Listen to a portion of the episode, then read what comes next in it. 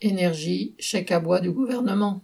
À partir du 1er janvier, sous certaines conditions, entre autres de savoir utiliser Internet, les ménages se chauffant au bois pourront bénéficier d'une prime allant de 100 à 200 euros.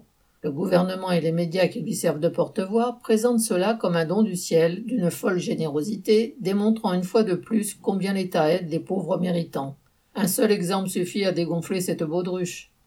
Ainsi, début 2021, une famille de fourmis dans le Nord, locataire d'un logement individuel de type coron, mal isolé, est passée au chauffage au bois. L'installation du poêle à pellet lui a coûté 5500 euros, moins une prime de 800 euros.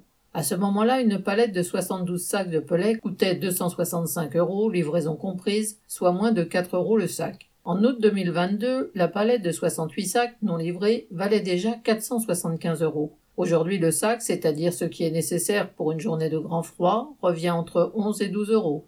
La famille en question, une mère touchant une toute petite retraite et son fils ouvrier du bâtiment, ne sait pas encore si elle a droit à cette prime gouvernementale qui serait de toute façon un emplâtre sur une jambe de bois. PG.